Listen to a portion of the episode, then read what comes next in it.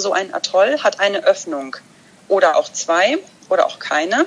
Und in, durch diese Öffnung kann man durchsegeln, um in die Lagune reinzukommen. Aha. Und stell dir vor, du hast äh, 1000, 1500 Meter tiefes Wasser und dieses Wasser kommt plötzlich hoch bis zu drei Meter. Herzlich willkommen bei der Soul Sailing Crew, die Community für Leichtmatrosen, Seebären und Abenteurer. So, herzlich willkommen. Wir sind live auf Sendung und bei mir am Apparat, leider nicht live, aber verbunden ist die Alisa! Alisa. Und wo bist du gerade, Alisa? Ich bin gerade in Tahiti, Wow. in Ähm, einem Hostel. Okay. Also ich, ich brauche mich gar nicht dumm stellen und dich zu fragen, wo das denn genau ist, weil ich weiß es gerade wirklich nicht. Also Tahiti, kannst du das mal kurz äh, örtlich ein bisschen eingrenzen? Ja, Tahiti ist in French Polynesia, französisch Polynesien. Und es ist im Prinzip zwischen ähm, Australien, Neuseeland und Mexiko, ähm, Südamerika, Nordamerika in Oh. der Südsee. Okay. Ah, Ich muss, ich muss sagen, ich habe mich jetzt doch ein bisschen daran erinnert. Man kann, man kann das sagen, es ist im Pazifik und das ist ungefähr äh, gespiegelt am Äquator unterhalb von Hawaii, oder? Kann man das auch sagen? Ja, unterhalb von Hawaii, aber ähm, noch weiter westlich. Ja, okay. Okay. Ja. Ja, richtig spannend. Also nochmal ganz kurze Einordnung. Alisa, du warst ja schon ein paar Mal bei uns mit Segeln, daher kennen wir uns auch, ne? Genau. Ein erster Turn, glaube ich, mit, mit Ray hier den Foto-Adventure und dann warst du nochmal in Sardinien mit Ganz genau. und dann nochmal zum Tauchen. Genau, zum Tauchen und dann war ich noch mit bei einer Flottille in Kroatien und in Italien. Ja, genau, Sardinien. Ja, ich habe neulich nochmal in den Podcast reingehört mit Mario und Co. Genau. Und diese Idee mit, dass alle einen neuen Namen kriegen und dann so vorgestellt Ja. werden, das haben wir dann auch danach nochmal für Griechenland angewendet, obwohl die Namen da nicht so Ach, lustig waren. Sehr schön. Mhm. Ja, okay. Die, die, Schön. die griechischen Namen, die sind einfach nicht so, also dieses Italienische, das, das, das geht noch leichter von der Zunge. Und ich musste nochmal neulich äh, an Sardinien die ganze Zeit denken, weil wir nämlich den Vercharterer auf Mallorca war auch wieder North Sardinia Sailing. Und da Ja. hatten wir ein paar lustige Geschichten mit dem Boot und dann ähm, ja, musste ich immer da an Italien denken. Ja, aber ähm, wir wollen ja eigentlich über spannendere Sachen reden. Du hast äh, wahrscheinlich gedacht, irgendwann so diese kleinen äh, popeligen Wochenturns, die reichen dir nicht. Und ja, wie, wie ist deine Motivation gewesen? Oder ja, was hast du überhaupt gemacht und was war deine Motivation überhaupt? Ähm, genau, also ich habe letztes Jahr noch gearbeitet in einem großen internationalen Unternehmen und es war sehr stressig und ich hatte sehr viele Träume, unter anderem mal länger segeln und tauchen und freediven und konnte diese Träume immer nur in meinem Urlaub verwirklichen und 30 Tage im Jahr reichen dafür einfach nicht aus. Mhm. Und dann habe ich mir überlegt, dass ich mich freistellen lasse, um meine Träume jetzt zu verwirklichen und nicht später, wenn ich zu alt bin oder vielleicht krank bin oder vielleicht eine Familie habe und nicht mehr so flexibel bin. Und irgendwie hatte ich die Idee, Segeln in der Südsee in meinem Kopf und hielt das aber für, für unmöglich. Wie komme ich dahin? Es ist sehr teuer, etc. Mhm. Und dann traf ich, wie das im Leben so ist, zufälligerweise einen Menschen, der gerade Mitsegler war als Crew auf einem Boot, um den Atlantik zu überqueren und der mir von der Website Crewbay erzählt hat und von anderen Webseiten, auf denen man eine, ein Boot finden kann, beziehungsweise ein Boot, eine Crew finden kann. Ja. Und da habe ich dann direkt mal nachgeschaut und habe direkt äh, ein Boot gefunden, das mich total angesprochen hat.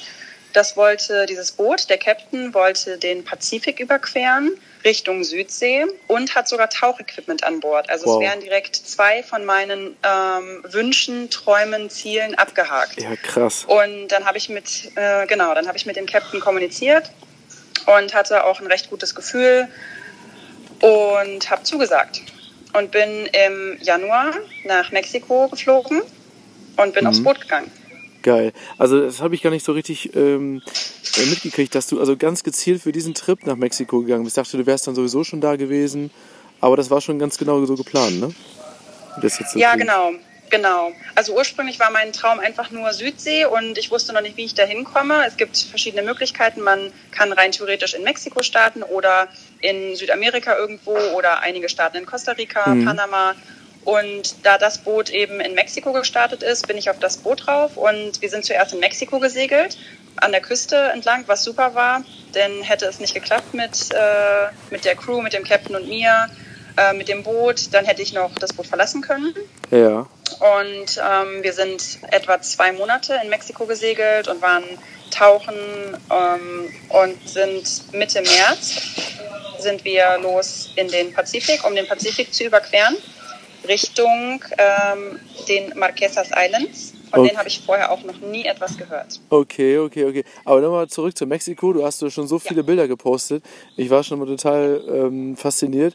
Und ich wusste ja schon von dir, dass du so eine absolute Wasserratte bist. Also immer wenn wir im Segeln waren, vor Ankerlagen, da warst du eigentlich mehr unter Wasser als über Wasser. Ne? Und, das stimmt. Und ja, und ich fand das echt faszinierend. Und du hast dich, glaube ich, richtig auf das Freediven so eingeschossen, oder? Ist das, ist das für dich jetzt noch spannender als das Gerätetauchen? Äh, Freitauchen.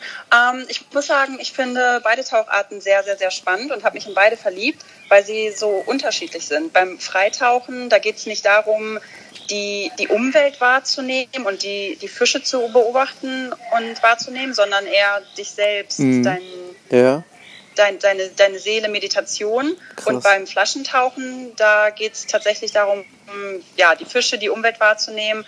Und da merke ich auch, was für wahnsinnige Fortschritte ich mache. Wohingegen ich in den, bei den ersten Tauchgängen darauf geachtet habe, oh je, komme ich überhaupt runter? Oh je, wie bleibe ich jetzt unten? Ist es jetzt so, wow, dieser Fisch, der äh, füttert auf dem Boden, der andere versteckt sich in den Korallen und der ist alleine unterwegs und der in Gruppen. Also es ist schon, schon toll, wie sich die Wahrnehmung ändert. Ja. Ja, krass. Und, ähm, und Freetauchen hat wirklich so viel mit eigener Kontrolle zu tun oder Meditationstechniken, damit du lange und ruhig Ge irgendwie unten bist? Oder wie ist das? Genau. Genau, beim, beim Freitauchen geht es darum, äh, in sich selbst hineinzuschauen. Und 80 Prozent ist eigentlich Kopfsache. Wenn, wenn ich dich frage, wie lange kannst du deine Luft anhalten, sagst du mir bestimmt, ach, vielleicht eine Minute. Mhm. Und ich kann dich aber tatsächlich dazu bringen, dass du ohne Probleme bis zu zweieinhalb, drei Minuten deine Luft anhalten kannst, wenn wir in einem flachen Pool sind und ich dir ein paar Stretch-Übungen erzähle und ein paar Meditationstechniken, Krass. denn es ist tatsächlich 80 Prozent Kopfsache. Und so geht äh, das gleiche Thema Tieftauchen. Es ist Kopfsache, dass du sagst, okay, ich, ich schaffe das, ich kann auf 20 Meter oder auf 30 Meter runtergehen. Klar, ähm, Equalization ist ein großes Thema, Druckausgleich, mhm. aber sobald du das hast, äh, ist es kein Problem. Und dann geht's Schritt, Schritt, äh, Step by Step weiter runter in die Tiefe. Aber merk, du hast die letzten Monate Englisch gesprochen, ne? Ja, äh, total. Das, der Captain war Engländer oder ist Engländer mhm. und wir haben nur Englisch auf dem Boot gesprochen. Ah, Wahnsinn. Ja, okay. Okay, also das war zum, zum Thema Freediven und dann warst du ganz froh, dass du dann die Crew und den Captain ein bisschen kennengelernt hast. Und wie war so dein Gefühl nach, nach dem Küsten, Küstencruising so? Am Anfang, als ich den Captain kennengelernt habe, war es natürlich etwas merkwürdig, denn fremde Person, plötzlich lebst du auf einem Boot zusammen mhm. und ich war am Anfang alleine mit ihm. Mhm. Das fand ich erst nicht so schön, den Gedanken, alleine mit ihm zu sein, aber es stellte sich heraus, dass das super gut war, denn dadurch habe ich natürlich unendlich viel gelernt. Wir sind nur zu zweit gesegelt. Mhm und haben alles auf dem Boot zusammen gemacht. Und ja. es hat ganz gut geklappt. Wir sind zwei sehr, sehr unterschiedliche Charaktere. Ja. Aber ergänzen uns ganz gut und arbeiten gut als Team zusammen. Ich ja. bin eher so ein Pusher und initiiere gerne Sachen und mache Dinge und er ist jemand, der ist ein bisschen faul und okay. er braucht manchmal einen Push. Das okay. heißt, meistens habe ich ihm den Push gegeben, den er brauchte. Es war irgendwann dann zu viel, dass ich dann zu viel gesagt habe, so mach mal und er war dann genervt und gesagt, oh, keine Lust. Aber es ist eine lustige Rollenverteilung, weil der Skipper müsste ja eigentlich ja. immer sagen, so hier, jetzt muss ja, was gemacht werden. ja, nee, also tatsächlich, er, er ist eine, eine spannende Person. Mhm. Und das hat gut geklappt. Und dann haben wir nach etwa einem Monat noch eine dritte Crew dazu bekommen, denn mhm. wir sind auf die ähm, Islas Revigagedo gesegelt. Die sind etwa 250 Nautical Miles westlich von Mexiko. Das sind ganz abgelegene Inseln. Da wohnt oder lebt niemand. Auf Krass. einer Insel ist eine Militärstation und sonst nichts. Wahnsinn. Und die Unterwasserwelt ist un unglaublich toll. Ja. Und die sind sehr bekannt zum Tauchen. Und wir haben eine dritte Crew dazu bekommen und er ist ein Tauchlehrer. Und ich hatte zu der Zeit nur meinen Open Water Paddy, äh, Paddy-Schein und habe dann mit ihm dort in diesem unglaublich tollen Tauchgebiet einfach meinen Advanced äh, Tauchschein gemacht, während wir runter sind und das, der Descent hat sich immer angefühlt wie ja, wie so ein Unterwasserentdecker. Man ist mitten ins Blaue rein, hat nichts drumherum gesehen und plötzlich siehst du Haie unter dir und siehst Mantas und es, es war unglaublich toll. Und Wahnsinn. das Tolle an diesen Inseln, dort sind Liverboards, also so große Motorboote, wo sich Leute einbuchen, um zehn Tage zum Beispiel tauchen zu gehen. Mhm. Oder vielleicht vereinzelt andere Segelboote. Aber wir waren in einer Bucht höchstens mit drei anderen Booten. Mhm. Und es sind nur Taucher. Ja. Man kann da auch wirklich nicht das Land betreten. Ja. Und das war schon echt ein tolles Erlebnis. Wow. Das klingt ein bisschen nach Thailand. Da gab es eigentlich auch nur Liverboats und, und selten Segelboote. Ah ja, schön. Mhm. Obwohl es in Thailand viel touristischer war natürlich, jetzt als bei dir. Und wir haben auch nicht Mantas gesehen und auch nicht so Haie und so. Also, äh, aber es war trotzdem natürlich toll. Aber die Buchten waren recht leer, aber die, die Liverboards, die waren teilweise schon ein bisschen nervig, weil die läuft dann die ganze Nacht der Diesel, weil es da so heiß war und für die Klimaanlagen und Ja, so. das stimmt. Ja, okay. Und dann hast du da schon richtig, richtige Highlights beim Tauchen erlebt und, äh, und der Tauchlehrer Ja, war auch absolut, absolut. Cool. Der, der Tauchlehrer, der war auch Engländer und der war auch sehr, sehr locker und cool drauf und hatte öfter mal einen Spruch auf, auf, den, auf den Lippen. Ähm, war sehr lustig, es, hat- es hat sehr Spaß gemacht. Und Ja. das Segeln nach ähm, zu den Inseln, das war sehr angenehm. Mhm. Und das Segeln zurück nach Mexiko, das war sehr unangenehm, denn dort sind wir, äh, der Wind kam von, von Osten, das heißt, wir sind in den Wind reingesegelt und hatten die Wellen gegen uns, den Swell, den Wind gegen uns. Also es war schon, schon nicht so angenehm. Ja. Sind dann zurück in Mexiko angekommen und, ach, das war auch eine witzige Geschichte.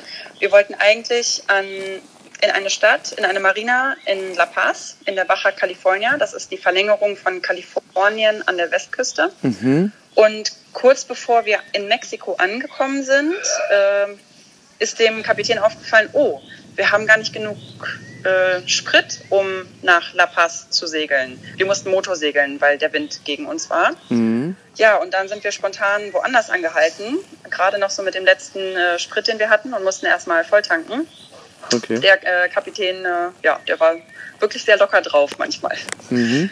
Und dann sind wir in La Paz angekommen und es mussten erstmal ein paar Arbeiten am Boot gemacht werden. Das heißt, der Kapitän hat einiges organisiert, Handwerker, Mechaniker, alles nochmal überprüfen lassen, bevor es dann in den Pazifik geht. Weil zum einen waren wir, oder zum einen wussten wir, es dauert etwa drei bis vier Wochen, bis wir dann wieder Land erreichen. Und zum anderen wussten wir, dass es hier im Pazifik ziemlich teuer ist, Reparaturen machen zu lassen oder Ersatzteile zu bekommen. Deshalb wollte er so viel wie möglich in Mexiko machen lassen. Ja. Und dann, genau.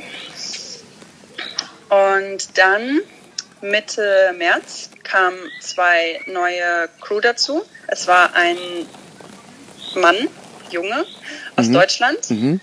und ein Mädchen oder eine Frau aus Norwegen. Aha.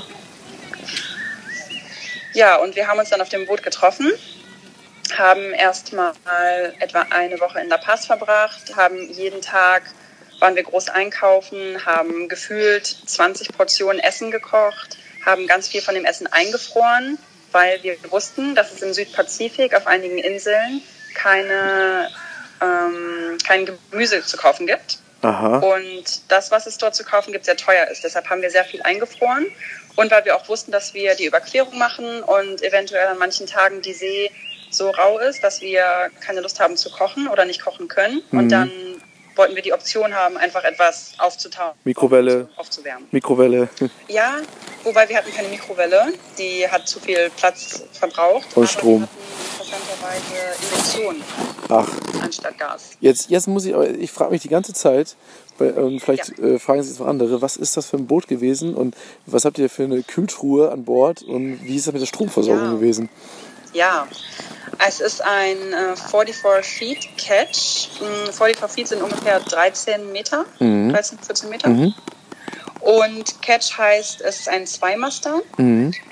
Und es ist ein Bruce Roberts Boot. Das ist ein australischer Bootsbauer. Das Boot ist von 1978, glaube ich. Aha. Stahl Das oder? Boot ist ziemlich schwer und robust. Ja. Ähm, Stahl ja. wahrscheinlich, ne? Ja, genau. Mhm. Und es hat ein ähm, Center Cockpit, also das äh, Mhm. Steuerrad ist zentral. Mhm. Es gibt nicht zwei Steuerräder, ein Steuerbord und Backbord. Und es hat ähm, genau was. Was möchtest du gerne noch für Details? Ja, wie, wie das ist mit dem, wieso hattet ihr so viel Strom, dass ihr da die, die Kühltruhe die ganze Zeit, habt ihr so Solarzellen genau. gehabt oder?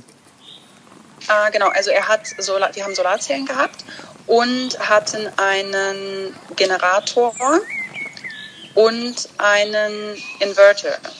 Wenn wir den Motor laufen lassen hatten, äh, haben wir natürlich den Strom von dem Motor verwendet. Ja. Und ansonsten haben wir den Generator angemacht, um äh, Strom zu erzeugen. Und Okay. der lief mit äh, Diesel. Ah, okay. Und aber so ein, ich äh, hätte gedacht, vielleicht so mit Windgenerator oder so, dass ihr dann so klarkommt. Nee, wir hatten keinen, wir hatten keinen Windgenerator, weil der, das hätte den Kapitän genervt, das Geräusch von dem Windgenerator. Ach so, aber, aber, aber ein Dieselgenerator nicht, oder wie? Äh, doch, wir hatten einen Dieselgenerator. Ja, aber das ist ja eigentlich viel nerviger, hätte ich jetzt gedacht. Wenn du das Brummen hast Ja. für, für Strom. Aber ich, mh, ja, guter Punkt. Aber beim Dieselgenerator, den kann der Kapitän ja anstellen, für eine halbe Stunde laufen lassen, wieder ausmachen. Und der Windgenerator, der läuft ja länger und äh, tagelang. Und Mhm. Ja. das hat Ah, okay, interessant. Okay, jetzt haben wir so ungefähr eine Vorstellung, was das Boot ist. Okay, und dann habt ihr euch also eingedeckt, um, ähm, was war das Ziel nochmal? Drei Wochen auf, auf See zu Genau. sein? Genau, wir haben uns eingedeckt. Übrigens auch Ersatzteile, alles an Bord doppelt, weil Okay. man weiß ja nie. Ja, das ist wirklich gut. und er hat wirklich alles für Reparaturen an Bord gehabt. Und das Ziel war, den Pazifik zu überqueren zu den ersten Inseln, die man dann erreicht in Französisch-Polynesien. Und das sind die Marquesas Islands. Das sind ein paar Inseln, die bergig sind. Die sind wunderschön grün und liegen etwa 3000 äh, Nautical Miles westlich von Mexiko. Wow. Das ist Ja, ja. und wir wussten, das dauert je nach Geschwindigkeit etwa drei bis vier Wochen. Krass, das ist ungefähr so die Entfernung, wenn man den Atlantik in einem Non-Stop-Stück überquert, ne? Von, von, von den Kanaren bis, zu den, bis zur Karibik. Also mindestens, ich glaube sogar fast noch ein bisschen weiter. Ich, ich habe so eine Zahl im Kopf, wahrscheinlich ist es wieder falsch, aber 2700 glaube ich oder so. Also es ist ein richtig weites Stück, kann man, kann man sagen. Weil, bisschen mehr als der Atlantik. Wahnsinn. Ja, Und dann, also wie habt ihr euch eingedeckt und dann, dann wart ihr zu genau. viert an also Bord? Wir haben uns zu viert, genau. Wir waren zu viert an Bord, wir haben uns eingedeckt, sind losgesegelt und haben unsere Schichten aufgeteilt. Da ist natürlich die Frage, wie machen wir die Schichten? Hat Mhm. jeder zwei Stunden Schicht? Hat jeder drei, eine drei Stunden Schicht? Und wir haben uns dann letztendlich für zwei Stunden entschieden, weil es einfach angenehmer ist, auch nachts nur zwei Stunden wach zu sein und nicht drei Stunden. Ja, So ist die Garantie größer, dass man nachts nicht einschläft, was natürlich unter keinen Umständen passieren darf. Ja. Wobei, mitten auf dem Pazifik ist tatsächlich gar nichts los. Also rein theoretisch, wenn man da mal kurz einschläft, ist auch halb so wild. eigentlich nicht so schlimm. Aber wir haben uns für zwei Stundenschichten entschieden. Mhm. Genau. Und vier Leute, zwei Stunden, hätte keine Rotation ergeben. Deshalb hatten wir morgens zweimal drei Stunden, sodass wir jeden Tag rotiert sind und jeder eine unterschiedliche Schicht hatte. Und das hat auch ziemlich gut geklappt. Dadurch Also, hatte man nachts, ja, Sorry, wart ihr zu zweit oder alleine im Cockpit immer? Wir waren immer alleine im Cockpit. Oh. Eine Person hatte eine Schicht alleine. Okay. Mhm. Ja, tagsüber saßen natürlich meistens äh, mehr als eine Person im Cockpit, weil wir mhm. gequatscht haben, Musik gehört mhm. haben, was auch immer. Der mhm. Cockpit war so der Ort, um äh, den Tag zu verbringen. Aber ja. nachts war es immer eine Person. Ja, okay. Ja, und ähm, wie hat das, also nachts segeln, wenn man dann alleine war, es ist ja schon, schon was Besonderes, oder? Wenn du dann, kannst du mal so beschreiben, wie das so ist, wenn du alleine im Cockpit sitzt, du musst das ganze Boot, aufs ganze Boot aufpassen, kontrollieren, vielleicht auch mal Segel äh, ändern, Segelstellungen. Wie hast du das erlebt? Ja, Nachtsegeln ist was ganz Besonderes, vor allem wegen dem super klaren, wunderschönen Sternhimmel, den ich wirklich studiert habe. Das war ganz toll. Und der Ruhe, und an einigen Tagen hatten wir plötzlich die Sterne nicht nur im Himmel, sondern auch im Meer. Die ähm, Lumineszenz, ähm, die Delfine, wir hatten Delfine, ja. die sind im, in den Wellen gesprungen und sind dem Boot gefolgt und die oh. haben nachts geleuchtet. Oh, krass. Das war wirklich wunderschön. Und krass. ansonsten war es nachts meistens recht ruhig. Es war gar nicht viel mit Segelstellung ändern oder Kurs ändern denn der Wind war meistens konstant. Wir haben unseren Kurs nicht geändert, die meisten Tage. Und es war einfach nur total ruhig und entspannt. Sobald wir in die Nähe des Äquators kamen, ja. haben wir die Doldrums erreicht. Ich weiß gar nicht, was das auf Deutsch heißt. Die Rossbreiten? Wo, so, so, so, äh, so Zonen, wo immer Flaute ist? Genau, Genau, entweder ist immer Flaute oder genau das Gegenteil, Regen, Sturm etc. Okay. Und wir hatten den Fall, dass sobald wir dem Äquator näher kamen, wir mehr ähm, Stürme hatten und Wolken und Regen. Okay. Und da kam es dann doch mal dazu, dass nachts plötzlich ein Regenschauer kam und also Wolken kamen und Wolken bringen natürlich dann äh, Windböen mit sich mhm. und Regen. Ja. Und dann hatten wir schon einige Situationen, in denen wir alle Leute wach machen mussten und okay, alle Mann an Deck, alle Luken schließen, es kommt Regen. Und einige Nächte habe ich, anstatt im Cockpit zu sitzen äh, und zu entspannen oder den Sternenhimmel anzuschauen, nur auf, auf das Radar geschaut, auf den Radar. Mhm. Das den, Radar. Den, auf, auf, den, auf den Radar geschaut. Ja. Und die, ähm, die Regenwolken um mich herum beobachtet, ob uns eine, eine Wolke erwischt. Einige Tage haben wir unseren Kurs geändert und einen Tag sind wir tatsächlich in einen ziemlich schweren Sturm geraten. Ich weiß noch ganz genau, da sagte ein Crewmitglied, Leute, es kommt ein Sturm, wir haben 15 Minuten, äh, schließt alle Luken, macht euch bereit. Fünf Minuten später hatten wir Windböen bis zu 40 Knoten. Er hat den, die Wolken nicht ganz richtig eingeschätzt, die kamen viel schneller als gedacht und haben 40 Knoten Wind mit sich gebracht. Und oh. das, das Boot ist tatsächlich sehr, sehr, sehr stark gekränkt. Wir, äh, die eine Crew und ich, saßen gerade unten und haben alle Sachen, die wir konnten, festgehalten, die wir nicht rechtzeitig äh, beiseite räumen konnten und hatten tatsächlich das Gefühl, oh je, das Boot kippt gleich um. Hattet ihr Segel noch draußen? Hattet ihr Segel noch draußen? Wir hatten Segel noch draußen. Wir hatten ähm, die Genua noch fast komplett draußen und hatten das Main gereeft, äh, hatten einen Riff im Main ja. und in dem Mizzenmast. Ähm, ja. Wie heißt der Mizzenmast auf Deutsch?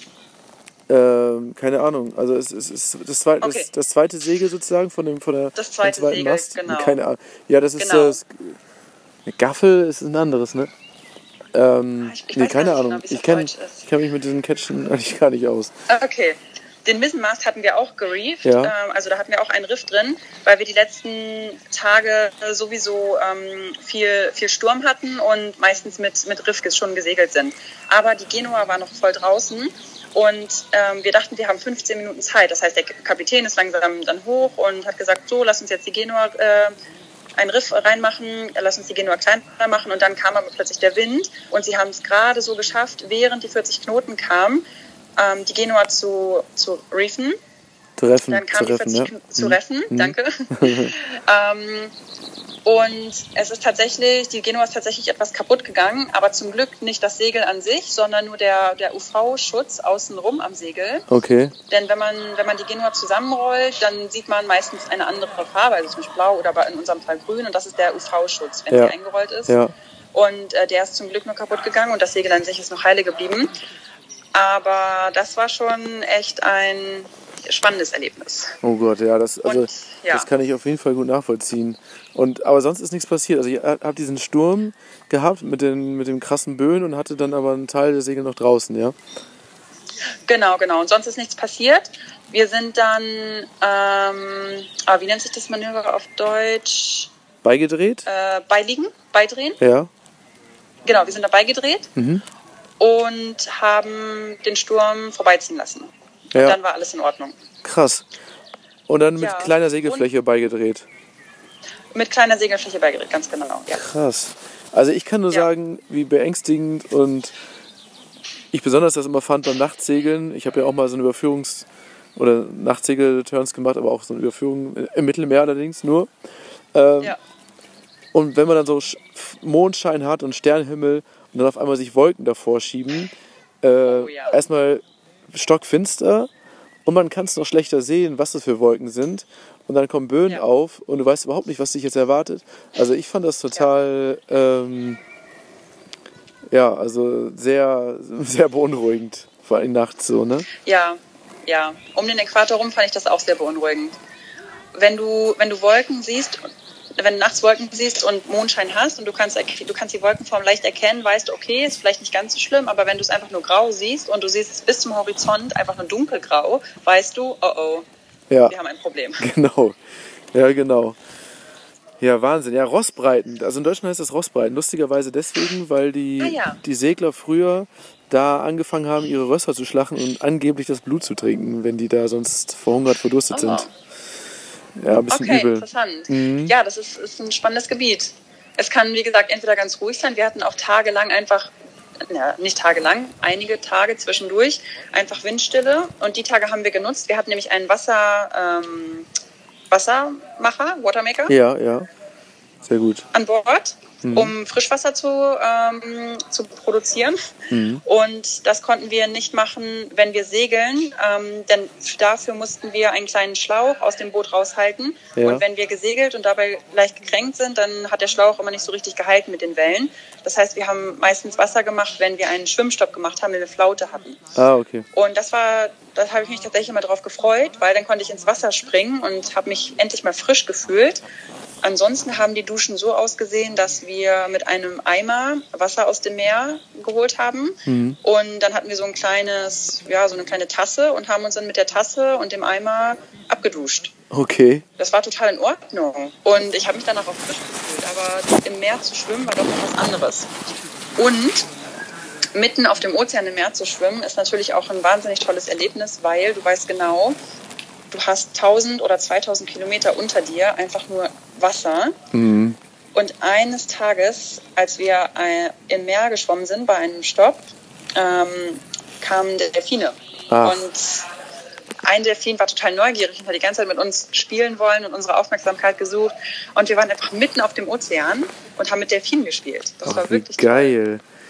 Das ist ja richtig Ja. geil. Also das gleiche, also so ähnlich hatten wir das auch, aber natürlich alles abgemildert. Ja. Die waren bei uns, äh, wir waren schwimmen, die waren auch im Wasser, wir haben die auch gesehen unter Wasser, aber die haben sich mehr fürs Dingi interessiert, was rumgefahren ist, also auf einem offenen Atlantik ähm, zwischen über den Kanarischen Inseln, aber nicht für die Schwimmer. Also ich, wir hatten das nicht, dass sie zu uns gekommen sind. Wie, wie hat das, wie kam Ja. das denn? Die kamen dann direkt zu euch rangeschwommen? Oder? Ja, also Delfine haben unterschiedliches Verhalten, je nachdem, welche Delfine es sind und also welche Delfinart, sage ich mal, und aber auch je nachdem, welcher Delfincharakter es ist.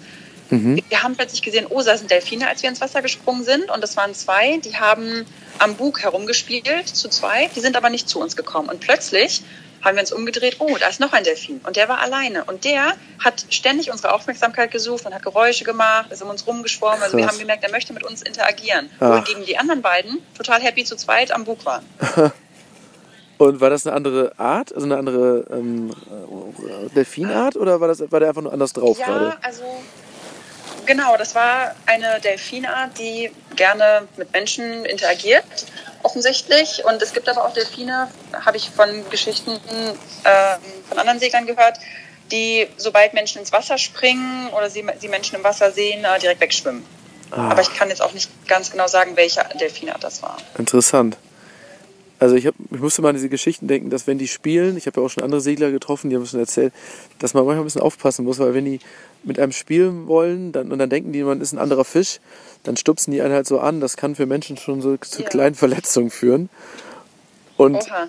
warst du dabei? Nee, ich, ich, hat Jürgen das erzählt? Ich glaube, der Jürgen hat das in Thailand erzählt, dass manche Delfine für Taucher ein bisschen gefährlich sind, weil wenn die auch im Spielmodus dann sind und der Taucher das auch noch animiert, dann kann es durchaus mal sein, dass der Delfin den Taucher mal eben kurz so mitnimmt und mit dem mal kurz 20, 30 Meter tiefer, höher, 50 Meter äh, mit seiner Geschwindigkeit.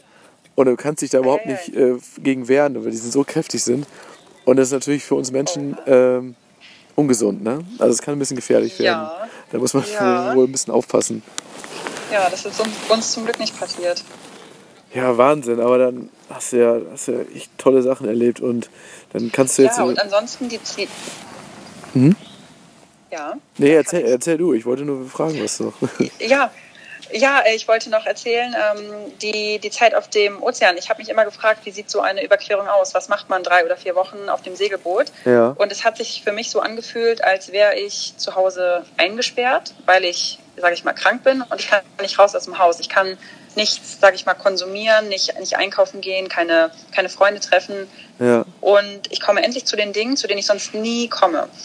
Ich habe so viele Dinge gemacht, die ich schon immer mal machen wollte. Viel gelesen, geschrieben. Ich bin in Russland geboren und kann Russisch sprechen, aber nicht lesen und schreiben. Und ich habe mir endlich die Zeit genommen, um lesen und schreiben zu lernen. Ach, Ich habe, ähm, ich habe Musik ganz anders gehört als sonst. Ich habe mich sehr auf, auf die Musik konzentriert, anstatt Musik zu hören, dabei am Handy zu sein und dabei vielleicht noch einen Film zu schauen. Ja. Sondern das, was ich gemacht habe, habe ich wirklich sehr, sehr intensiv gemacht und es war eine sehr schöne Zeit. wow. Das klingt, also das wollte ich auch noch fragen, wie das ist, so, so lange. Das klingt ja, dass ihr dann wirklich auch Entspannungsphasen hattet und das so, das so genießen zu können, weil wenn man die ganze Zeit nur kämpft und, und 20 Grad Kränkung hat und starkes, starken Seegang, dann kommt man vielleicht nicht so dazu, ne? Ja, das stimmt. Wir hatten meistens guten, guten Wind und die See war recht, recht ruhig. Wir haben meistens, ich sag mal, ja, 15 bis 20 Knoten Wind gehabt oder 12 bis 20 Ja. und haben im Schnitt etwa 5 bis 6 Knoten gemacht. Okay. Und, Ja, mit, mit, mit einer leichten Kränkung. Das war in Ordnung. und selbst gesteuert oder hattet ihr so einen Windpilot oder wie ging das? Wir, ah, das war auch interessant. Wir haben einen super, super alten Autopiloten. Das ist eine kleine Fernbedienung, die über Kabel verbunden ist. Und wenn man nach rechts möchte, dreht man ein Rad und klickt auf rechts. Und man kann ein, zwei oder drei Grad nach rechts oder nach links klicken. Es ist äh, wirklich ein sehr altes System, aber es funktioniert. Aha. Und wir hatten auch eine, eine Windvane. Ja. Sagt ihr das was, auf Ja. Englisch, wenn ich es auf Englisch sage? Windway, das Okay. ist so ein Windpilot. Genau, das ist ein Windpilot. Der war klasse. Den haben wir die ersten Tage benutzt. Bis ich habe im, ähm, im Heck geschlafen. Und irgendwann hatte ich, hatte ich ein Geräusch gehört und habe dem Kapitän, wenn man Geräusche auf dem Boot hört, äh, sollte man grundsätzlich alarmiert sein und sich fragen, woher kommt das Geräusch? Es ist ein neues Geräusch. Irgendwas könnte nicht stimmen. Absolut. Dann habe ich dem Kapitän Bescheid gesagt und er hat dann festgestellt, dass die, ähm, die Windwellen so stark ist, dass sie, ähm, dass da, ja, dass da irgendwas nicht stimmt, dass sie, dass sie sich lockert vom Boot. Mhm. Das heißt, wir konnten sie nicht mehr benutzen, denn die Gefahr bestand, wenn sie sich weiter lockert, dass sie irgendwas im, im Bug kaputt macht. Äh, Ah, ja. Ja, so Im- aus, im das ausreißt dann. Genau, genau. Deshalb konnten wir die Windwellen leider nicht mehr benutzen. Die war super, da wir für die keinen Strom brauchten. Ja, klar. Also Und dann sind wir wieder zurück. Ja. Ja, So haben ja die ersten äh, Einhand-Weltumsegler, glaube nur mit diesen Windpiloten haben die das geschafft. Also Winfried Erdmann, Ja. glaube ich, auch. Der hat sich auch so, so ein Ding selbst gebaut. Ah ja. Mhm. Ja, das sind, das sind wirklich super tolle, super tolle Geräte, Ja, wenn sie dann funktionieren. Wenn sie funktionieren. ja, Ja. Und dann haben wir wieder den Autopiloten benutzt und haben den auch meistens laufen lassen. An einigen Tagen haben wir selbst gesteuert. Wenn der, der Swell und Wind so kam, dass der Autopilot es unangenehm gemacht hat zu segeln, Mhm. aber auch nur tagsüber. Nachts hatten wir meistens den Autopiloten an. ja.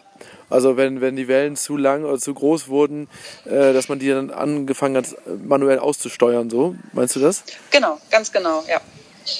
Ja, interessant. Ja, irgendwann sind die ja auch am, mit dem Latein am Ende. Ne? Also wenn zu viel Druck Ja. drauf kommt. Ja. Ähm, Wir hatten jetzt eine Dufour 38, so eine kleine auf Ja. den Kanarischen Inseln. Da hat uns der, Ach, der schön. José, ja, war auch echt schön, gesagt, bei drei Meter Welle, dann schaltet der Autopilot einfach ab. Dann ist vorbei. Ach, interessant. Dann okay. kommt er nicht. Es gibt solche und solche. Es gibt manche, die, die schaffen wirklich, glaube ich, alles Mögliche. Aber je nach Dimensionierung und ähm, ja. Aber als es dann mal ein bisschen gekachelt hat, haben wir dann auch ausgemacht oder habe ich dann ausgemacht, weil man da schon ein bisschen steuern musste und ähm, ja. Ja, und also die drei Wochen, die, das war so dann, das war so der lange Schlag sozusagen, ne? Die Pazifiküberquerung Ja. kann man sagen. Ja, ganz genau. Wir haben 28 Tage gebraucht. Mhm. Vier Wochen. Um von Mexiko zu den Marquesas zu segeln. Also für dich ein großes Erlebnis und irgendwas, Absolut. was, was du auch eventuell nochmal wieder machen würdest, auf dem, also so lange auf, auf See zu sein, ja? Absolut. Ich würde es auf jeden Fall wieder machen. Habe am meisten meine Familie und Freunde und Bewegung vermisst. Äh, Bewegung wird weiterhin schwierig sein. Aber was ich gerne machen würde, das irgendwann mit Familie und oder Freunden zu machen. Das muss wirklich wahnsinnig toll sein. Ja. Wo man auch echt die Gefahr hat, ich meine, du, man geht sich dann vielleicht ein bisschen auf den Sack und die Ja. anderen kannst du sagen, okay, die sehe ich nicht, sehe ich nie wieder, so, ne? Und Ja. bei, bei Freunden oder Familie hätte ich so ein bisschen Angst, wenn man sich da auch auf den Sack geht und dann muss man sich ja auch irgendwie auch noch anders zusammenraufen, ne? Weiß ich nicht. Das stimmt, das stimmt. Aber es ist, ist schon ein tolles Erlebnis und wenn jeder versucht, äh, ja, empathisch zu sein, dann kriegt man das auf jeden Fall auch hin. Ja, glaube ich auch. Ja, toll. Und ja, und dann seid ihr angekommen und dann wart ihr, dann, wie ging es dann weiter für dich?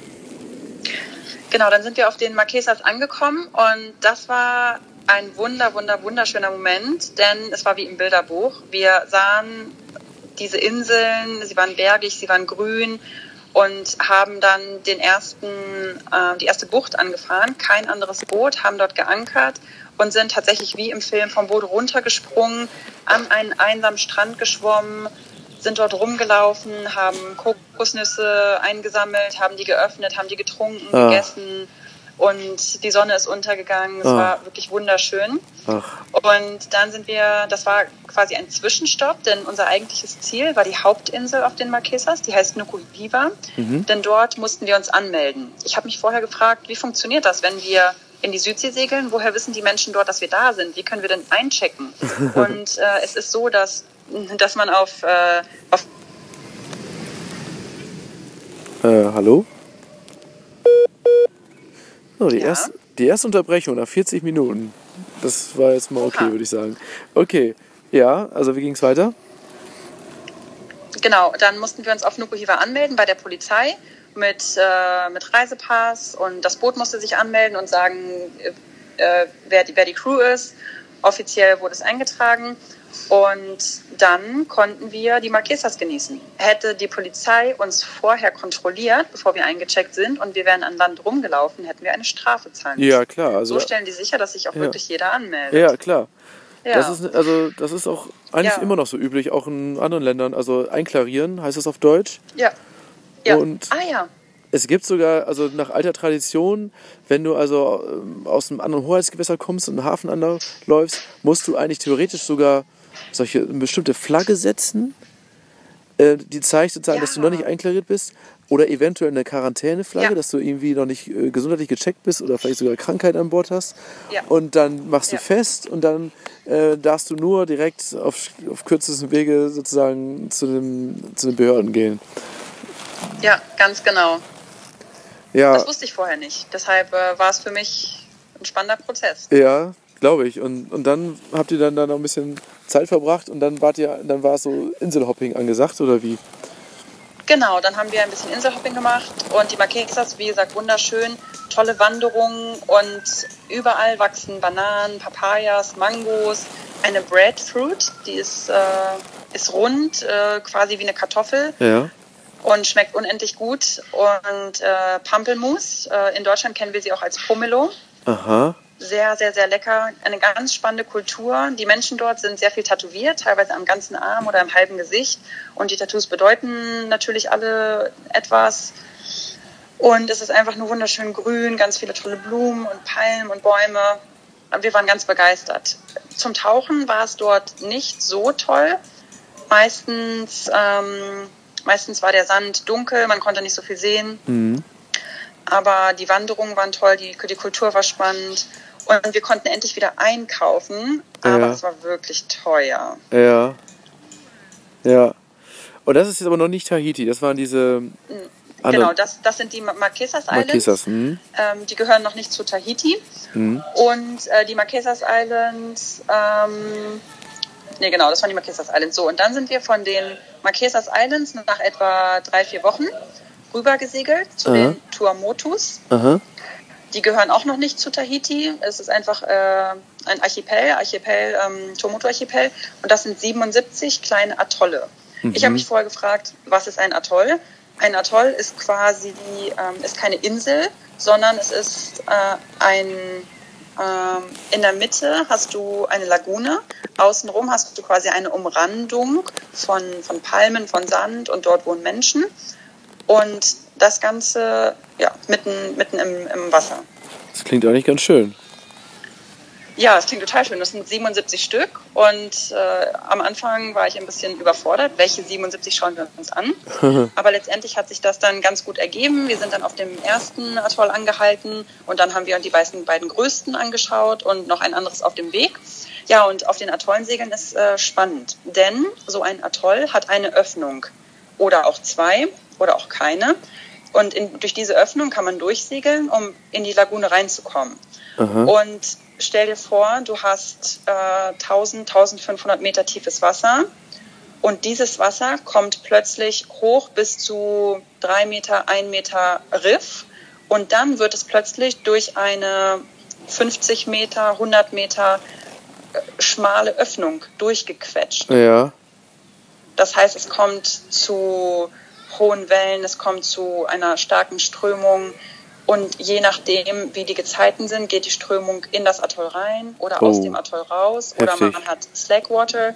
Das heißt, man muss ganz genau das Timing abpassen, wann kann ich in das Atoll reinsegeln. Denn auch Krass. je nach Ebbe und Flut Ja. hast du entweder ein, ein Riff unter dir, zweieinhalb Meter unter dir, vier Meter unter dir oder fünf Meter unter dir. Mhm. Ja. Und das macht tatsächlich viel aus. Ja. Als wir in das erste Atoll reingesegelt sind, hatten wir unterm Kiel, ähm, wie viel hatten wir unterm Kiel? Mm, 50 Zentimeter. Oh. Das war wirklich Maßarbeit. Das ist ja heftig. Also das klingt, das klingt so für Ja. mich äh, an, an so ein Mini-Gibraltar. Gibraltar ist ja auch so eine Art Öffnung zwischen zwei Meeren und nur natürlich ein größerer Maßstab. Und da muss man ja auch gucken, dass man zu einer richtigen Zeit da irgendwie durchkommt. Aber das, Ja. das ist ja Wahnsinn. Und diese, diese Atolle, wenn man da drin ist, ist dann ruhig, oder wie? Wie kann man sich das vorstellen? Äh, wenn, wenn man drin ist, ist es ruhig, aber ähm, du hast überall im Atoll kleine, kleine Riffe zwischendurch. Das heißt, du musst ganz genau darauf achten, wo segel ich lang, damit du nicht plötzlich in einem Riff oder in einer Sandbank landest. Wir haben zur Navigation Navionics verwendet und das war auch ziemlich, ziemlich gut exakt, ziemlich exakt.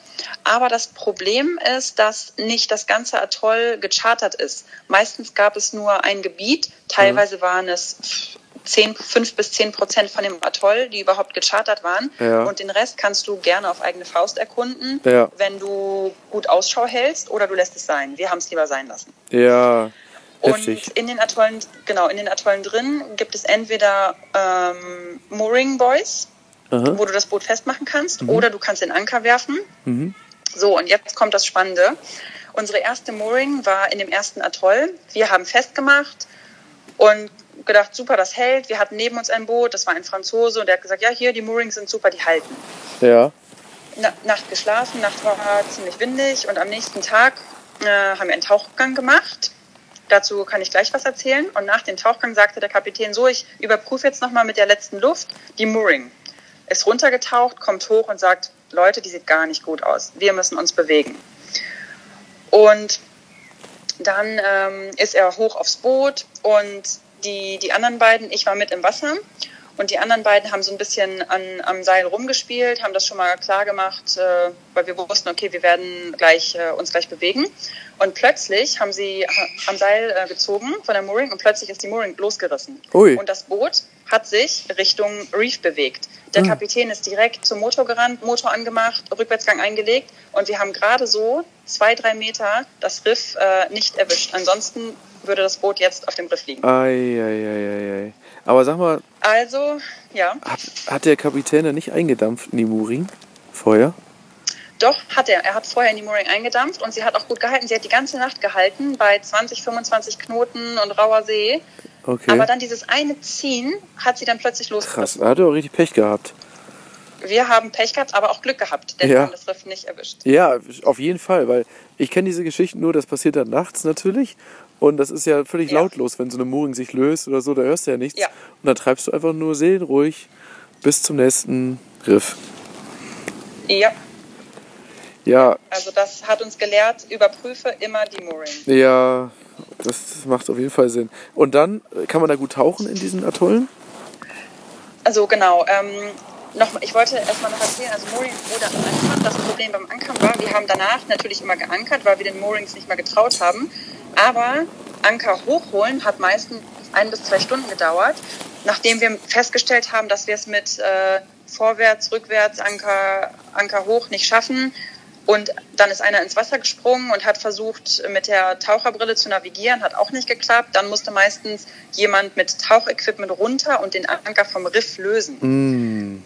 Das hat, wie gesagt, äh, meistens sehr lange gedauert. Aber gut. Und man kann auf den, auf den Atollen meistens super, super, super gut tauchen, denn von äh, einer Tiefe bis 1500 Meter geht es plötzlich eine, eine Wand hoch bis auf äh, Riff äh, zwei, drei Meter oder ein Meter. Mhm. Und äh, diese Tiefen locken vor allem Haie an und auf den, auf den Wänden sind sehr, sehr viele Fische. Mhm. Zum Tauchen fährt man raus durch den, durch den Pass und fährt direkt rechts oder links. Ähm, links davon, ähm, rechts oder links vom Pass an, an die Wand und dort kann man dann runter die Wand tauchen und dann lässt man sich durch den Pass durchtauchen, äh, Ja. durch den Pass durchtreiben. Ja, ja. Man muss aufpassen, dass man diese Tauchgänge nur bei einer Strömung macht, die in den Pass reingeht, Mhm. damit man auch durch den Pass in die Insel, in das Atoll reingetragen wird und nicht bei einer Strömung, die rausgeht. Denn sonst, sobald man in die Nähe des Passes kommt, wird man raus aufs Meer Rausgesogen. und ist, und ist weg. Ja. Oh Gott. Also das Ja. klingt, äh, da müssen wir Jürgen mal erzählen, unser Tauchlehrer. Ja, Oh Gott. Um Jottes Willen. Also gut, dass du, gut, dass du noch lebst und das alles mitgemacht Ja. hast. ja, wirklich. Oh Mann. Also, Ja. ja. Wir hatten noch andere spannende Erlebnisse. was, was, was war noch spannend für dich? Auf der, auf der großen Insel Rangiroa war es sehr spannend. Da haben wir eine, eine blaue Lagune besucht. Das ist im Prinzip äh, ein Teil im Atoll gewesen, der recht flach war und verschiedene Blautöne an Wasser hatte. Und wir hatten hinter dem Boot hatten wir das Dingi festgemacht äh, an einer Klampe. Und an dem Boot, äh, an dem Dingi, hatten wir das Paddleboard festgemacht. Das hatte das andere Crew Crewmitglied äh, festgemacht, denn der hatte das äh, Paddleboard benutzt. Mhm. Am nächsten Morgen, wir hatten nachts einen, einen Sturm, wir hatten 25, 30 Knoten Wind, das Meer war ziemlich rau. Und am nächsten Morgen wachen wir auf und er sagt, das Paddleboard ist weg. Mhm. Gut, das Paddleboard ist weg. Äh, es ist teuer und der Kapitän sagt direkt, gut, lass uns auf eine Mission gehen, wir versuchen das Paddleboard zu finden. War quasi schier unmöglich, denn das Atoll ist super groß und es ist irgendwann in der Nacht verschwunden. Mhm. Dann sind wir mit dem Dingi, äh, dann sind wir mit dem Dingi rumgefahren und plötzlich sah ich tatsächlich etwas an einem kleinen Strand liegen und es war das Paddleboard. Wir haben das Paddleboard mitten im Atoll irgendwo gefunden. Also das war Krass. wirklich sehr, sehr großes Glück. Und ansonsten ein anderes Erlebnis, das äh, uns sehr geprägt hat, das war ein, ein Pass, den wir gemacht haben. Wir sind aus einem Atoll raus, wollten morgens früh los, denn den nächsten Pass, den wir in ein anderes Atoll rein wollten, mussten wir zu einer bestimmten Zeit erreichen. Das heißt, wir sind los, es war noch dunkel und wir sind äh, kurz vor Sonnenuntergang um, um, die, um den Pass rumgefahren mhm. und haben gewartet, bis die Sonne aufgeht, bis wir ein bisschen Licht haben und haben schon gesehen, okay, es scheinen ein paar kleine Wellen zu sein in dem Pass, aber es sieht in Ordnung aus. Sind dann los und es ist so, dass der, die, die Strömung, die ging aus dem Atoll raus und der Wind der kam aber ins Atoll rein mhm. und kam uns direkt auf die Nase. Und dadurch sind hohe Wellen entstanden. Ja, ja, wir, wir mussten rausmotoren, da der Wind uns entgegenkam und sind dann mitten in die Wellen gekommen und die haben uns zur Seite gerissen, haben uns hoch und runter und wir hatten wirklich Angst. Sogar der Kapitän, er hat gesagt, oh oh, oh oh, oh oh. Und wenn der Kapitän schon oh oh sagt, das, das ist kein gutes Zeichen. Das ist nicht gut. Das ist gar nicht gut. Und dann hat er plötzlich gesagt, der Motor läuft voll und wir fahren rückwärts. Leute, wir fahren rückwärts. Und du musst dir vorstellen, wir sind in dem Engpass, ein paar Meter rechts von uns ist Riff, das wir nicht treffen dürfen, und links von uns sind die Wellen noch höher und daneben ist Riff. Und wir, wir haben es gerade so geschafft, dass wir über die letzte Welle rüber sind und dann wurde es ein bisschen ruhiger und wir waren echt kurz davor, dass wir, ja, dass sich das Boot, äh, dass das Boot gekippt wäre und wir auf dem Riff gelandet wären. Und umdrehen wäre keine, weil es so eng war zum Navigieren, um, wäre keine Option gewesen? Umdrehen wäre im Notfall noch eine Option gewesen, aber wir wären mittendrin und hätten wir umgedreht, hätten die Wellen und wär, wären die Wellen von hinten gekommen und wir hätten irgendwie durch die Wellen durchsurfen müssten und wer weiß, wie das ausgegangen wäre. Aber es ist zum Glück alles gut ausgegangen. Wow, also da kannst du ja so viel Seemannsgarn, hast du jetzt, also für die nächsten Seglerstammtische, da scharen sich wahrscheinlich alle um dich herum und du kannst stundenlang erzählen. Aber du, du, müsstest, ja. du müsstest eigentlich echt so eine, so eine äh, PowerPoint, sage ich schon, so, eine, so, eine, so, so einen kleinen Film oder sowas machen und dann so Vorträge halten. Also da würden sich ja Tausende, Hunderte für interessieren, oder? Also ich meine, das ist auch, ich meine auch diese ganze Geschichte drumherum mit dieser Auszeit nehmen und viele, die eine Auszeit nehmen, die tingeln, die reisen dann so ein bisschen rum.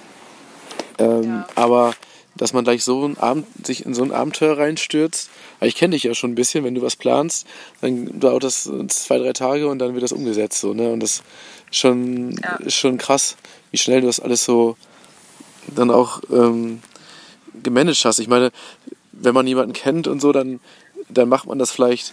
Aber dieses Vertrauen fassen, jemanden kennenlernen und dann wirklich dann auch sagen, so, ich mache das jetzt und ich traue mich das und, und an ja. das Gute glauben, es wird alles gut. Das ist schon wirklich was Besonderes, glaube ich.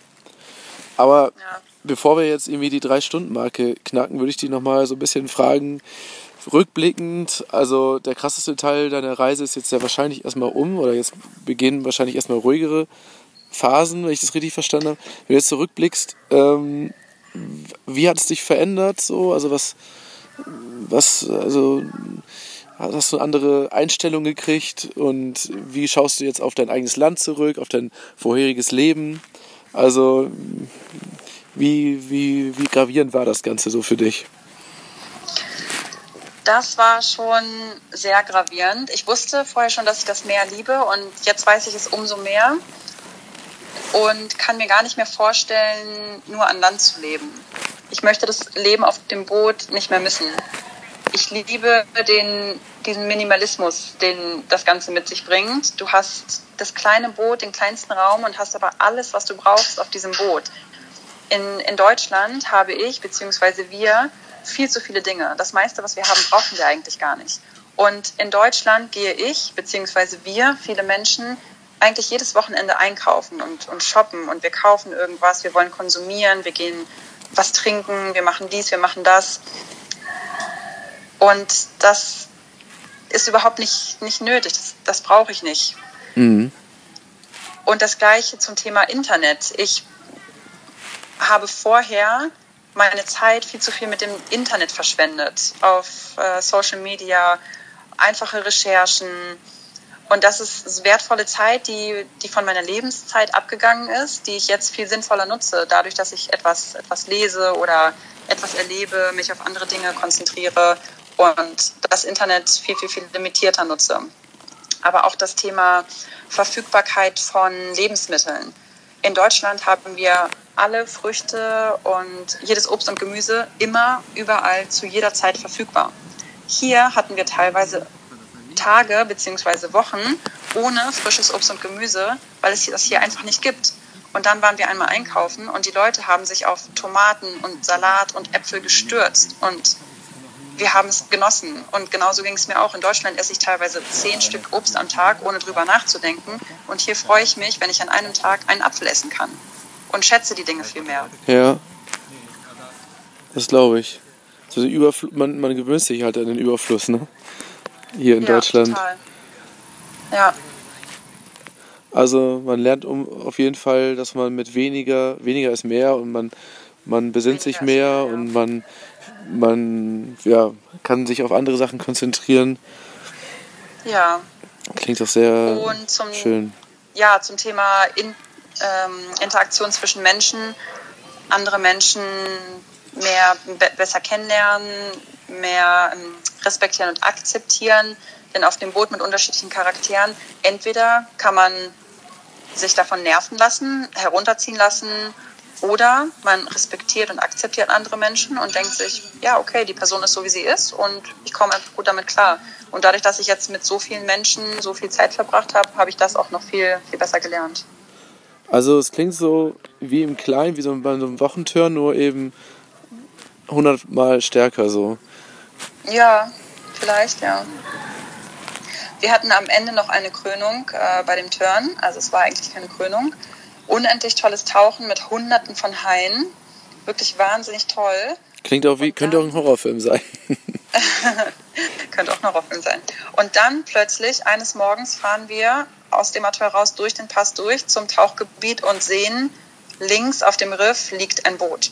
Das Boot wollte nachts morgens um 5 Uhr in der Dunkelheit aus dem Pass raus, mhm. hat dabei, es hat sich eine, eine, eine Boje die von der Tauchschule festgemacht war zum, zum Tauchen, ähm, denn genau an dem Ort sollte man runtergehen, um die Haie zu sehen. Mhm. Die Boje hat sich im Propeller verfangen. Oh.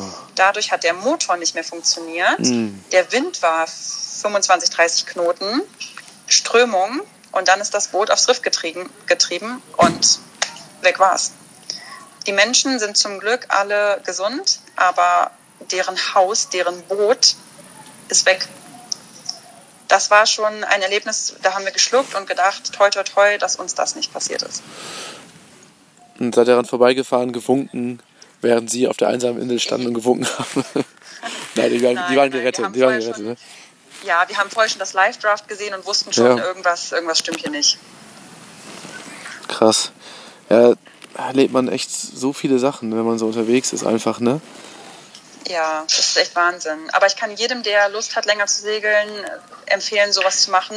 Es gibt viele Boote, die Crew suchen und man hat die Möglichkeit, wenn es nicht klappt, runterzugehen. Und meist, also ich habe viele Geschichten gehört, wo es sehr gut geklappt hat, einige Geschichten, wo es nicht so gut geklappt hat. Ich kann da auch gerne, wenn jemand Interesse hat, äh, unterstützen. Und gerade hier ist es ein unglaublich tolles Segel- und Tauchgebiet. Es ist einfach ein Traum. Wow. Mann, das war mit die spannendste Geschichte, glaube ich, die wir hier auf unserem Kanal aufgenommen haben. Oh, also das ich, freut mich sehr zu hören. ich werde auf jeden Fall mal deinen Instagram-Namen, darf ich ja bestimmt in die, in die Shownotes mit reinbringen und dann können Leute dir folgen und diese ganzen tollen Bilder, die jetzt in den Köpfen schon entstanden sind, kann man sich ja noch angucken dann. Also dein Instagram-Kanal ist ja voll damit. Und dich gegebenenfalls auch vielleicht da anschreiben, wenn, wenn Fragen sind, ne? Ja, cool, Alisa. Also wahrscheinlich hast du noch Stoff für drei weitere Podcasts. Wahrscheinlich. Wenn, wenn du, wenn du noch mal Lust hast, was zu erzählen, wir machen eine zweite ja. Folge. Und ja, ähm, du musst wahrscheinlich auch viel aufarbeiten. Ich hoffe, du hast ein paar Erinnerungen irgendwie mitgenommen mit also oh, Notizen und Bilder. Ja, ganz viele. Ja, super. Und eine Drohne hast du ja auch dabei gehabt, ne? Ja, ich habe auch drei äh, Filme gemacht insgesamt von den verschiedenen Etappen. Sehr gut. Ja. Sehr, sehr gut. Und mit der Drohne, sag noch mal ganz kurz, aus eigenem Interesse, hast du die immer wieder gefangen, auf, auf See auch, oder wie war das? Nein, ich habe die Drohne nicht ein einziges Mal auf See verwendet. Ich wollte es, als wir auf Socorro waren, also ja. auf den äh, Tauchinseln von Mexiko. Ja. Ich habe sie steigen lassen, das Boot hat sich gedreht, äh, der Wind war so stark, dass ich die Drohne nicht mehr runterbekommen habe, dass sie sich fast... Äh, überall im Boot äh, verhakt hat. Ja. Kurz bevor die Batterie ganz leer war, hat mir die eine Crew geholfen, die auszufangen. Und seitdem habe ich so ein traumatisiertes Erlebnis, dass ich nie wieder die, die Drohne vom Boot Oh. Mann, das klingt genau nach meinen Erlebnissen. genau das gleiche. Genau das gleiche. Yep. Und du hast aber eine, eine bessere gehabt als die Spark, ne? Was warst du für eine? Äh, ja, genau. Also die, die Mavic Air habe ich. Also ich glaube, wenn man, wenn man das vorhat, an, wenn ich mir eine kaufe, so eine Mavic Air ist richtig geil, die würde ich mir auch kaufen, dann würde ich diese Rundum-Versicherung abschließen und dann ist man ein bisschen entspannter. Ja, ja wahrscheinlich. Weil die, die ersetzen, die ersetzen das einem, glaube ich, auch, wenn die ins Wasser, äh, im Wasser flöten geht und muss nur das Das Video. wäre Hammer. Ja, die müssen nur das Video, glaube ich, wollen die sehen, wie es gerade Okay. verschwunden ist. Dann, Okay. Ja, Äh, wobei die Mavic Air, der Akku hält nur so 15, 20 Minuten, aber die ist super zum Reisen. Mal- Der Kapitän hatte die Mavic Pro. Der Akku hält viel länger und sie ist ein bisschen stabiler. Ähm, also wenn du es wirklich, sag ich mal, professioneller machen willst, würde ich die Pro wahrscheinlich eher kaufen. Aber die Air finde ich super gut zum, zum Reisen. Da Ja. finde ich die Pro schon ein bisschen zu groß. ja. Und 15 bis 20 20 Minuten ist ja schon doppelt so lang wie die Spark. Ich bin ja Spark gewohnt. Ah ja, die- okay. Die hatte ja Okay, nur 12 Minuten und das fand ich schon sehr begrenzend. Genau. Vor allem, Ja. wenn man diesen Psychothriller jedes Mal mit durchmachen muss, die, Ja. auf, die aufzufangen und dann weiß man, die letzten drei, vier Minuten gehen äh, damit zu, dass man die einfängt und dann äh, startet man noch und guckt noch ein bisschen, wie, wo es gut aussieht und dann hast du letztendlich nur drei, vier Minuten immer. Ja, Lisa, vielen Dank für deine Zeit und deine spannenden Schilderungen. Ich glaube, das war sehr inspirierend, vor allem für welche, die auch Ähnliches mal vorhaben. Also dann ganz äh, hoffentlich bis bald und noch eine gute Weiterreise. Sehr gerne. Bis bald. Ahoi. Vielen Dank fürs Zuhören, ihr Lieben. Für mich war es sehr, sehr spannend, wie man vielleicht auch gehört hat. Und ich habe auch oft wirklich gestaunt, was die Alisa da alles erlebt hat. Ich habe sie ja selbst als Mitseglerin kennengelernt und dann ist es irgendwie besonders, äh, nimmt man besonders ähm, teil an so einer Reise und äh, interessiert sich dafür. Ja, ich hoffe, ihr kommt gut durch die Hitze, durch den Sommer. Und wenn ihr eine Abkühlung braucht, dann plant am besten gleich eure nächste Segelreise. Schaut euch bei uns um. Wir haben ein paar neue Turns und wir haben jetzt mit den Buchungen gestartet für Sail in Yoga im Oktober in Griechenland. Die Alpha und die Bravo sind wieder gebucht. Äh, unsere beiden Lieblingsjachten bei meinem Lieblingsvercharterer. Es kann also losgehen. Und wenn ihr mir noch einen Gefallen tun wollt oder uns, die, die teilgenommen haben am Podcast, dann hinterlasst doch gerne eine Bewertung auf iTunes und gebt uns Feedback. Würde mich sehr freuen. Und adieu.